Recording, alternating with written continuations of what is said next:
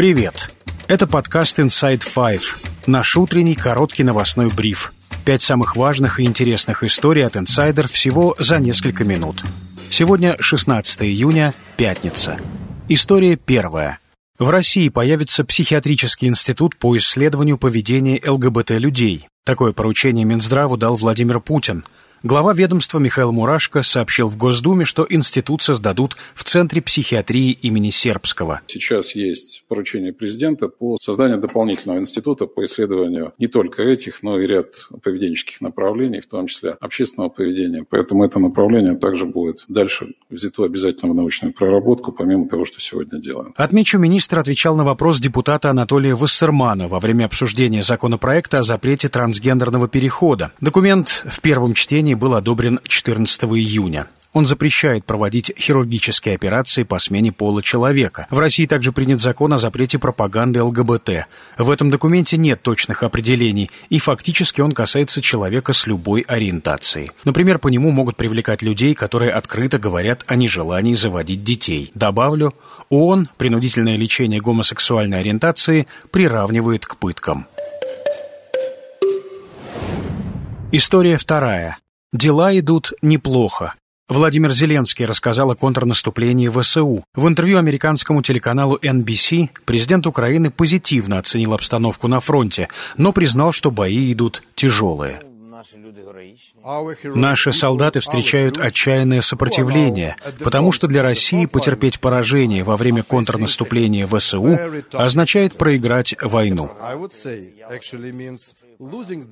Между тем, украинский генштаб сообщил, что ВСУ освободили семь населенных пунктов на запорожском направлении, а в Минобороны страны заявили, что украинская армия продвинулась на километр в районе Бахмута и еще в двух местах на Южном фронте. По мнению украинского военно-политического обозревателя Александра Коваленко, настоящего контрнаступления Киев еще не начинал. Задействованы совершенно не те ресурсы. То есть это отнюдь не функционал прорыва линии обороны, это не функционал э, бронегруппы, ударной группы и так далее. То есть это все говорит о том, что никакое наступление пока еще не началось, а мы видим масштабную разведку боя. Военный эксперт Роман Светан считает, что сейчас ВСУ проводят подготовительные операции операции. Прорыва на фронте стоит ждать в июле. Это все подготовительная работа. На нее выделяется, исходя из э, классики подготовки, до 10% от всех сил. Украинские э, стратегические ресурсы еще даже не подведены для выполнения боевых задач. Добавлю, в четверг в Брюсселе прошло очередное заседание в формате «Рамштайн».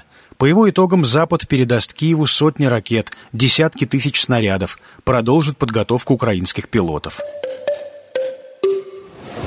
История третья. У Африки есть план.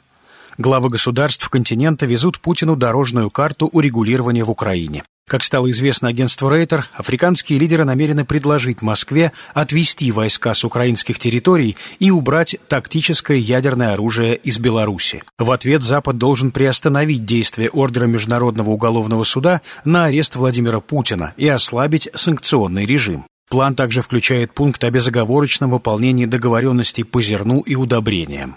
В африканскую миссию, которая в ближайшие дни отправится в Россию и Украину, вошли лидеры Сенегала, ЮАР, Замбии, Коморских островов и Египта. Отмечу, в Киеве неоднократно заявляли, что главное условие начала переговоров с Москвой – вывод российских войск с территории Украины, включая Крым.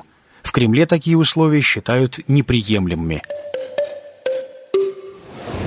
История четвертая. Иноагенты и их помощники. Минюст составил закрытый реестр аффилированных с иноагентами лиц. В ведомстве сообщили, что в списке более 800 человек.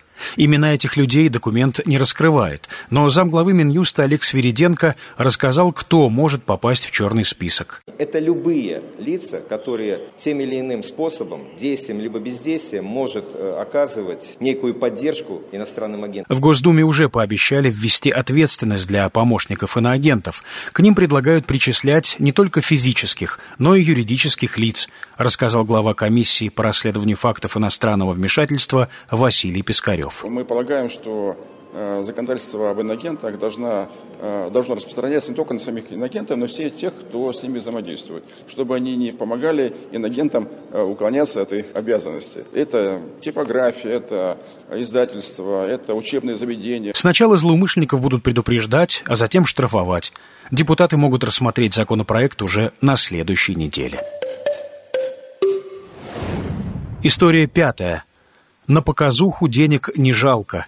Белгородские власти потратили на стенд для ПМФ вдвое больше, чем на компенсации потерявшим дома жителям региона. Презентация на Петербургском международном экономическом форуме обошлась областному бюджету в 11 миллионов рублей, обратил внимание канал «Можем объяснить» а на выплаты потерявшим жилье из-за войны белгородцам власти региона выделили 6,5 миллионов. Жителям Шебекинского округа достанется 1 миллион. Для стенда изготовили большое панно с картой области. Элементами конструкции стали подвесной куб с экранами дополненной реальности, живые растения, травы и цветы из региона. Ранее эвакуированные из приграничных районов белгородцы раскритиковали региональную власть за отсутствие выплат. Губернатор обещал разобраться. Эвакуированным из Шебекина и Новой Таволжанки положено по 10 тысяч рублей.